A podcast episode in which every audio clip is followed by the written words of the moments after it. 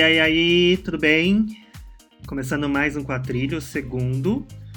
É, queria agradecer a todo mundo que veio falar comigo sobre o primeiro, todo mundo que gostou, quem não gostou também. Muito obrigado por estar ouvindo o segundo e estar me dando uma segunda chance.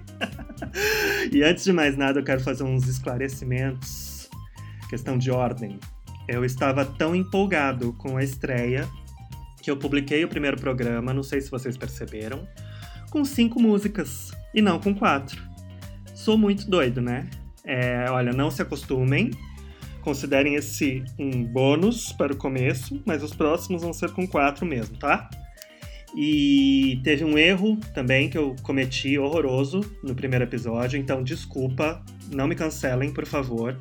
Eu sei que Okinawa é um arquipélago e não uma ilha. E o que me deixa mais chateado é que eu já fui para Okinawa, então obviamente eu sei que não é só uma ilha, que é um arquipélago, mas eu falei ilha, eu falei ilha assim, tipo, várias vezes, falei mais de uma vez no programa anterior, então me desculpem. E o tema desse segundo quadrilho, como prometido, é música de passarela, ou seja, música para dar um bom pivô, música boa para andar com aquele caftã esvoaçante, para fazer um carão quando você sabe que está sendo observado, sabe? Música para maquiagem carregada, para penteado, aquele penteado bem volumoso. Eu acho que você me entendeu, não é mesmo? E a primeira música é Just an Illusion do Imagination.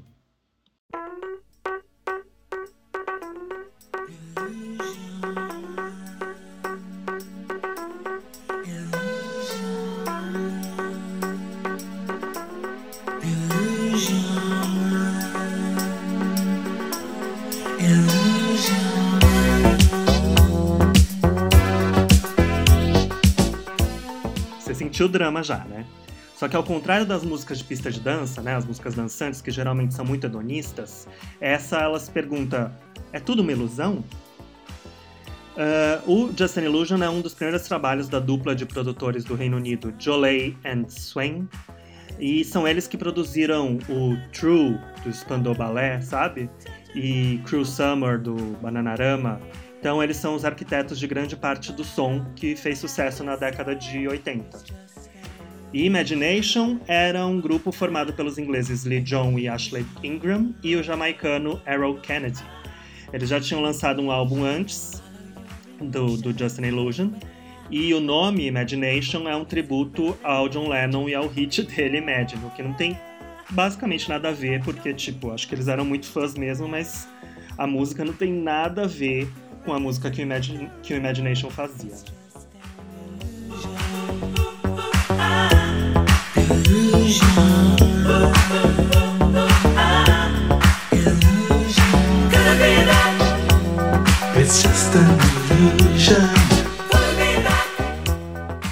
Então, Just an Illusion foi lançada em 1982 no álbum In the Heat of the Night e não chegou ao topo das paradas de singles do Reino Unido, ela, ficou em segundo na época, quase lá mas foi a música que fez mais sucesso do, do Imagination de qualquer forma.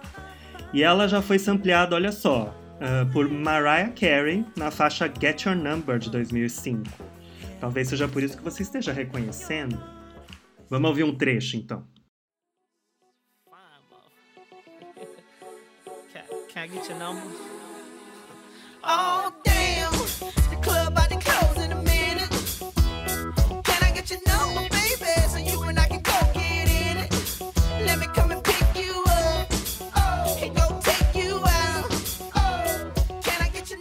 Essa voz que vocês ouviram é do Jermaine Dupri, que é o rapper que participou dessa faixa e o ex-marido da Janet Jackson. E a Mariah, ela sampleou, né, Just an Illusion, e fez uma faixa diferente chamada Get Your Number, em 2005.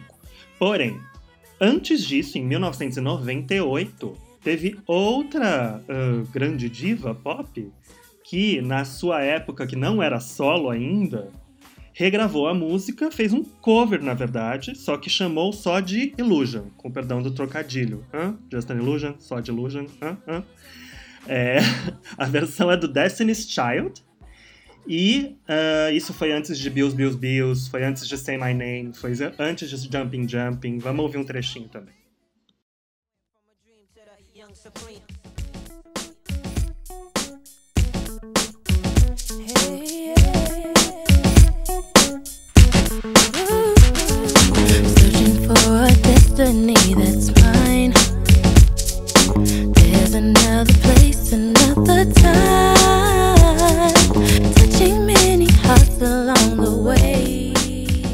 Pois é, pois é. E lembra do Ashley Ingram, que era um dos integrantes do Imagination que eu falei? Uma música dele chegou em primeiro lugar, só que na Espanha, em um remix, só em 1999.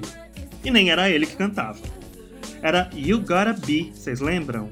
Maior hit da cantora inglesa Desiree, que foi lançado em 1994. Era uma coautoria né, da composição entre ela e o Ashley.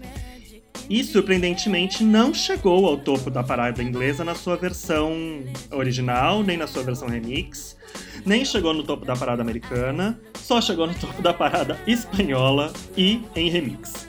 Uh, e isso tudo apesar de ser um mega hit, né? Eu tenho certeza que você lembra, se você estava vivo na época. E na Billboard ele escalou, é, o You Gotta Be escalou até a quinta posição, e na Inglaterra não passou da décima quarta, imagina. É, vamos ouvir um trecho para relembrar e ficar com ela na cabeça pro resto da vida. You gotta be tough, you gotta be stronger. You gotta be cool, you gotta be calm, you gotta stay together.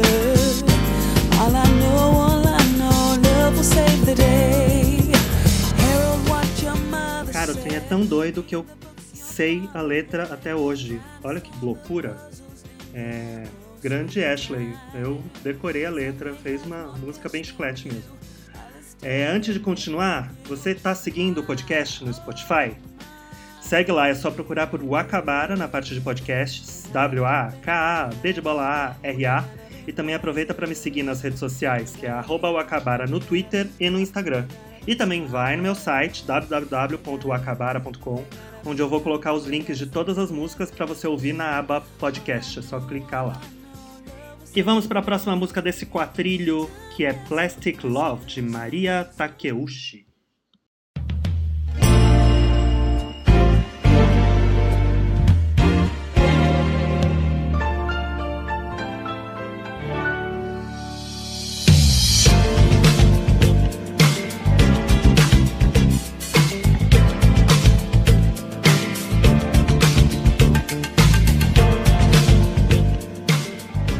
Sente esse groove e fala se você não tá com vontade de dar um pivô agora.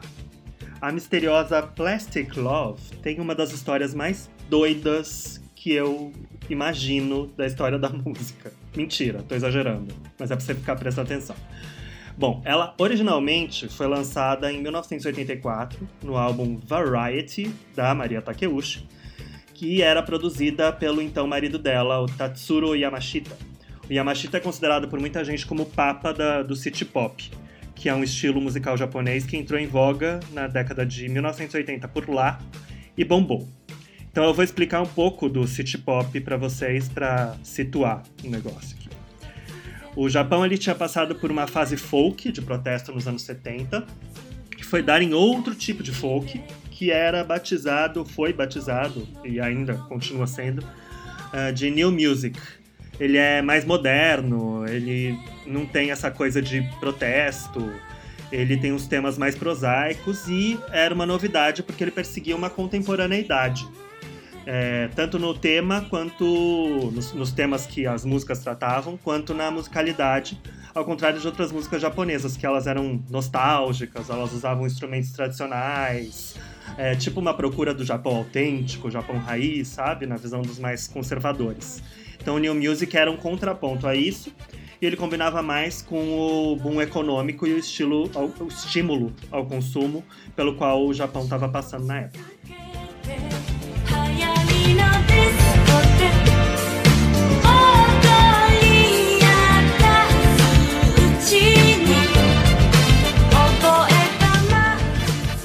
Tem gente que coloca o New Music e o City Pop no mesmo saco, mas para mim existem elementos diferentes. New Music ainda tem uma preocupação mais artística, eles se preocupam em ser mais autêntico, apesar de ser mercadológico, sim. E o City Pop é mais descaradamente um produto, sabe? Mais uma produção mesmo, voltada para fins comerciais. Tá tudo certo, a gente tá fazendo isso para vender. E aí usa o instrumental da moda, usa uma imagem bem glossy, bem maquiada, como os anos 80 pediam, né? E isso não quer dizer que eu acho City Pop ruim, aliás, pelo contrário, eu adoro algumas músicas. Uh, confesso, a maioria. Só que voltando ao Plastic Love, essa música, uh, especificamente, só fez um sucessinho moderado, assim. Não, não, é que ela não fez sucesso, mas ela não é uma coisa assim estrondosa na época no Japão.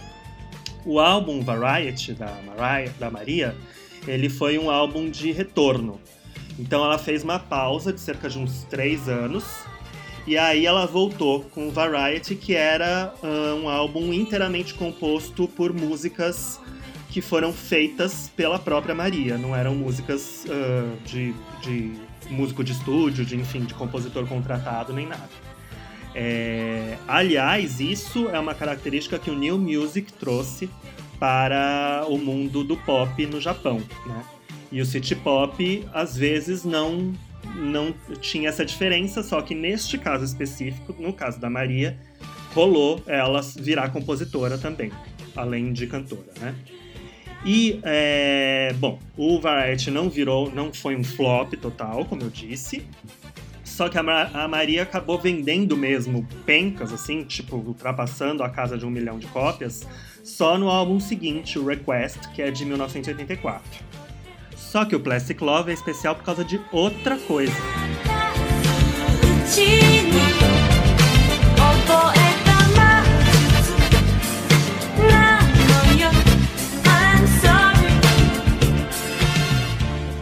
No ano de 2017, alguém fez um upload de um remix mais longo da música, que é esse que a gente está ouvindo agora, com uma imagem que não era a do single, e sim uma foto de um single mais antigo da, da Maria, que era de 1980, da música Sweetest Music.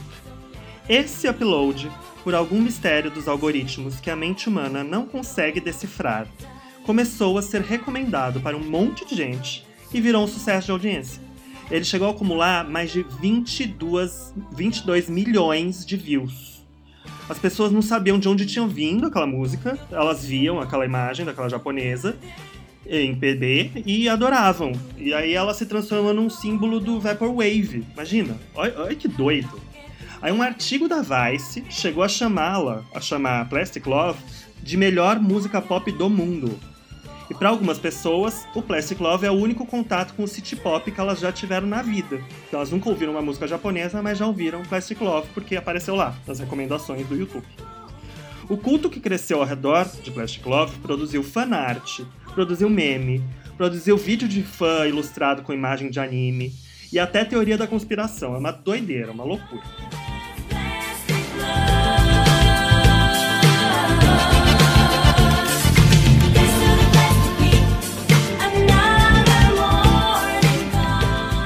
Entrevista para o Japan Times, a Maria, que também é compositora né, da canção, como eu falei, ela contou que, do mesmo jeito que ela queria escrever uma música country, uma música folk, um rock, ela também queria escrever algo para dançar, algo de city pop, com uma letra que capturasse como era a vida urbana. Então, nas suas próprias palavras, abre aspas, a letra conta a história de uma mulher que perdeu o homem que ela amava de verdade, e não importa quantos outros caras a procurem, ela não poderia afastar o sentimento de solidão que essa perda criou. Bonito, hein?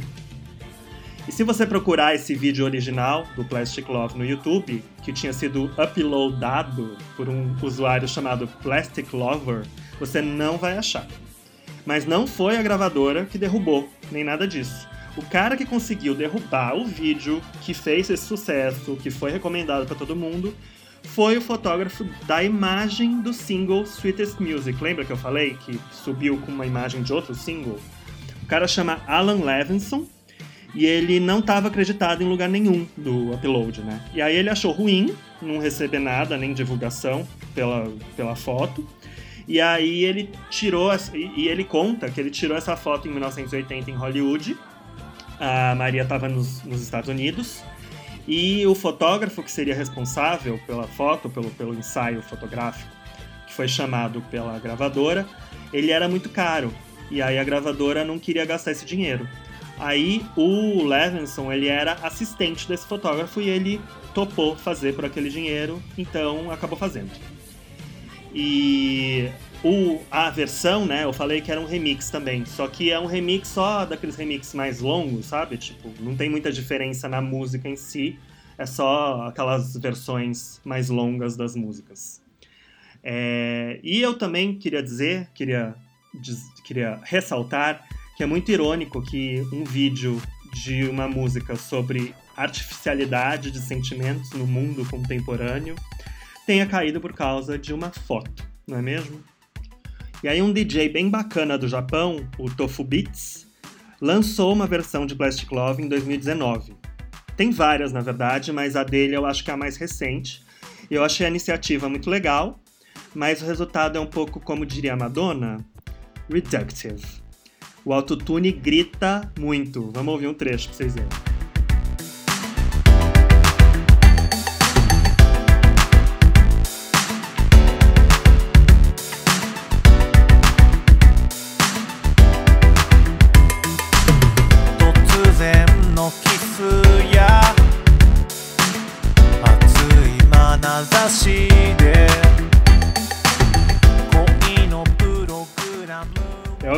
Avisei. Então chega de Plastic Love e vamos para Suicide Blonde do Inexus.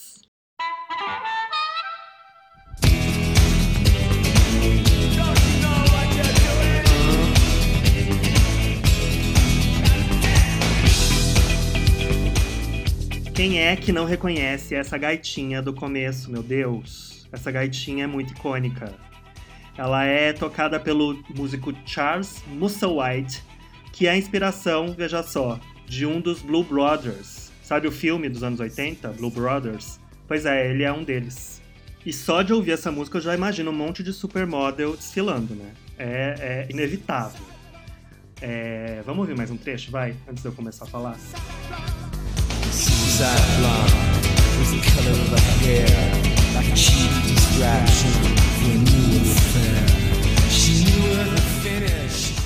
Ai ai, que close. É, esse, que é o primeiro single do álbum X de 1990, do Nexus, não chegou no topo das paradas dos Estados Unidos nem da Austrália, que é a terra natal da banda, mas tocou muito. Ela é composta, Suicide, Suicide Blonde é composta por Michael Hutchins e Andrew Ferris, depois do ano sabático que o grupo tinha tirado. E ela faz uma brincadeira entre as palavras die e die, de morrer e tingir, mesmo que as palavras em si não sejam citadas na letra. É, é, é bem inteligente, aliás, nesse sentido. Então, o, o, loiro suicida seria a cor do cabelo e também um apelido para a garota que fez o tingimento com as suas próprias mãos, ou seja, died with her own hands. Hum? Entendeu? Então, tem quem ligue essa música a Kylie Minogue, que era a namorada do Hutchins na época. E a Kylie teria pintado o cabelo para o filme The Delinquents, de 1989. Só que, assim, na minha cabeça, Suicide Blonde seria um tom muito claro de loiro, certo? A gente está conversado a respeito disso? Sei lá, tipo, um loiro matador, para mim, seria muito claro. E em um trecho da letra, inclusive, o Hutchins canta que tem luz branca por todo lugar, que você não consegue enxergar, provavelmente de tão claro que está, certo? E o tom da Kylie, de loiro, no filme, ele é bem acinzentado. Inclusive, ela usa até mais claro hoje em dia do que ela usava na época, na, na época desse filme. Então, sei lá, eu acho que essa história de ser inspirado na, na, na Kylie pintando o cabelo pro filme, acho que não tem muito a ver, não.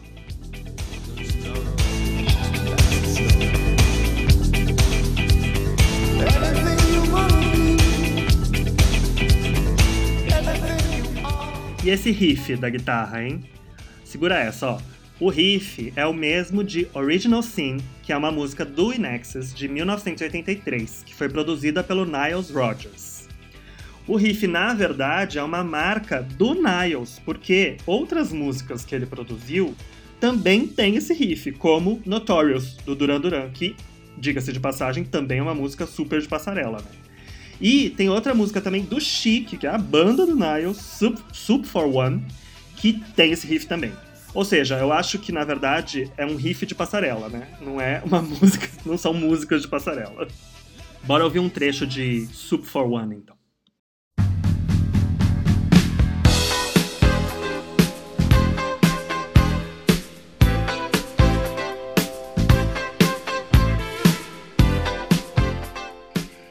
Surreal, né? É o mesmo riff. Bizarro.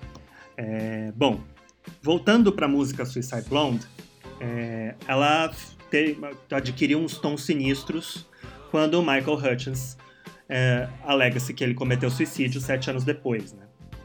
A Kylie não estava mais com ele. A namorada dele, então, era a Paula Yates, que é a ex-mulher do Bob Geldof, e ela tinha uma filha com ele, que era a Tiger Lily.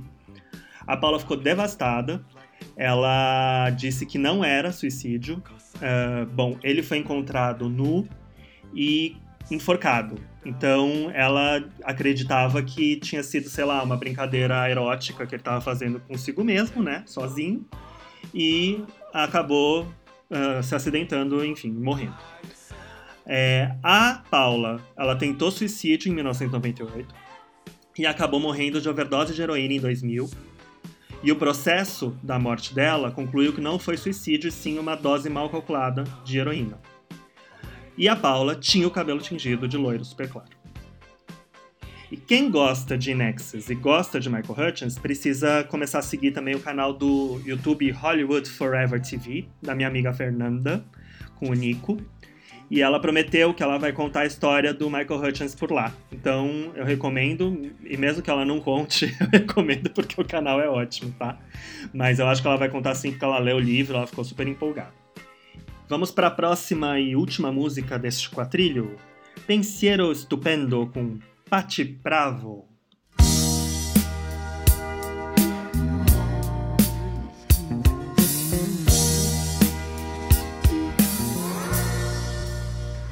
E tu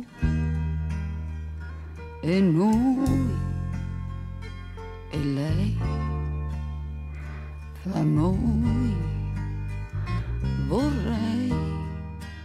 Olha, essa música da Patti Prava eu acho que tá mais pra um tableau vivant, sabe o que que é? Aquele momento que as modelos posam na passarela, todas juntas, formando um quadro vivo, daí que vem tableau vivant, do que exatamente para andar, né, da passarela. Porque ela é meio sexy, lenta, assim, mas tá valendo. Eu acho ela super glamurosa, essa música.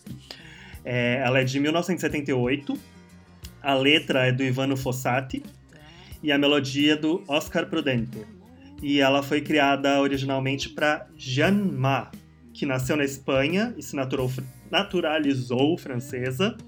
E esse seria, essa música seria o lançamento da Jeanne Ma no, no mercado italiano. E aí o diretor da gravadora não se convenceu com essa história.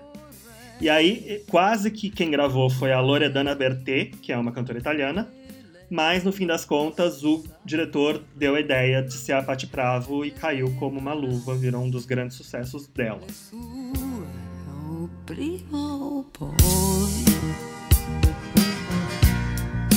Poteva cadere, sai, si può scivolare, se così si può dire. A Patti Bravo teve um sucesso cinco anos antes que chamava Pazza Ideia que ela vivia já um triângulo amoroso, mas ainda era uma coisa meio. Ela tava com um cara, mas tava pensando no primeiro amante, sabe? Me apaixonei pela pessoa errada, pipipipopopó. Uma coisa mais romântica, tô com outro, mas meu pensamento é, só, sempre vai estar em você, piririrororó. Aí, no Penseiro Estupendo, ela é mais sexy, ela é mais atrevida. Ela sugere pro cara a possibilidade de um homenagem atuar dizendo que poderia ser uma, uma coisa divertida ou poderia até mesmo ser por amor, que ela faria isso e por, por amor a outra mulher também, entendeu? Assumindo um bierotismo, vamos dizer assim, vamos chamar assim. Le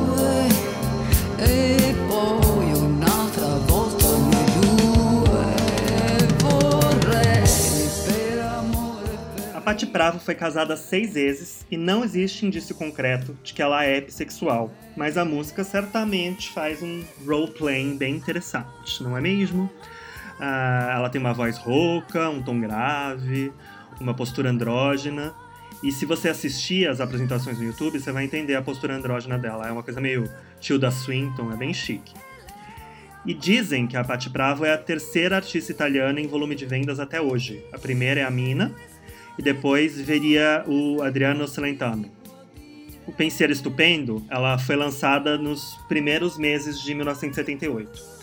E aí eu vou contar uma história interessante. Na segunda metade desse ano, veio um programa de TV que chamava Strix. Acho que se fala assim, não tenho certeza. É S-T-R-Y-X. E é, tal qual as Spice Girls, cada uma das mulheres que participavam, das cantoras que participavam desse programa, elas atendiam por um codinome. Então, a Amanda Lear, por exemplo, era Sexy Strix. A Grace Jones era Room Strix. A Mia Martini era Gypsy Strix. E até a Gal Costa também participou e foi rebatizada de Strix do Brasil. a Patty, ela era Subliminal Strix e o programa, que só teve seis edições, ele foi um escândalo, porque ele usava um monte de referência satanista, juro. Feitiçaria, tipo, é, símbolos mesmo, sabe? E também algumas coisas assim faladas mesmo. E era de uma sexualidade bem explícita para a época. Imagina, era Itália, 1978. E, bom, não existe registro da Patti Bravo mostrando o penseiro estupendo no Strix, mas ela mostrou outras duas músicas, que é Johnny e Sentir-te. Não sei se tem mais alguma outra, se tiver, não tem registro no YouTube. E eu achei que eu devia contar para vocês porque é uma história muito boa, mesmo que não participe exatamente da história do Penseiro Estupendo e é mais ou menos da mesma época, é escandalosa, enfim, só para vocês sentirem esse clima. E eu comentei que Penseiro Estupendo tava mais pra música de Tableau Vivant, é, mas tem uma versão boa de Catwalking é a da Roisin Murphy. A Roisin Murphy regravou a música no EP dela Me Sente, de 2014, é, que é um EP que tem versões de clássicos italianos, mais uma música original dela. E recentemente a, a fez uma homenagem a outra grande cantora italiana, que é a Rafaela Carrà, em um clipe dela.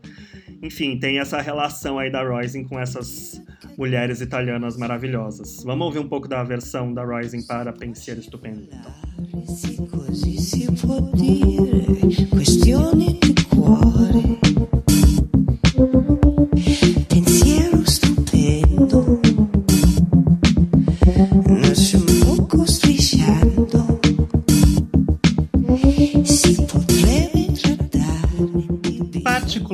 Acho que Rising se deu um pouco melhor do que Tofu Beats. O que vocês acham?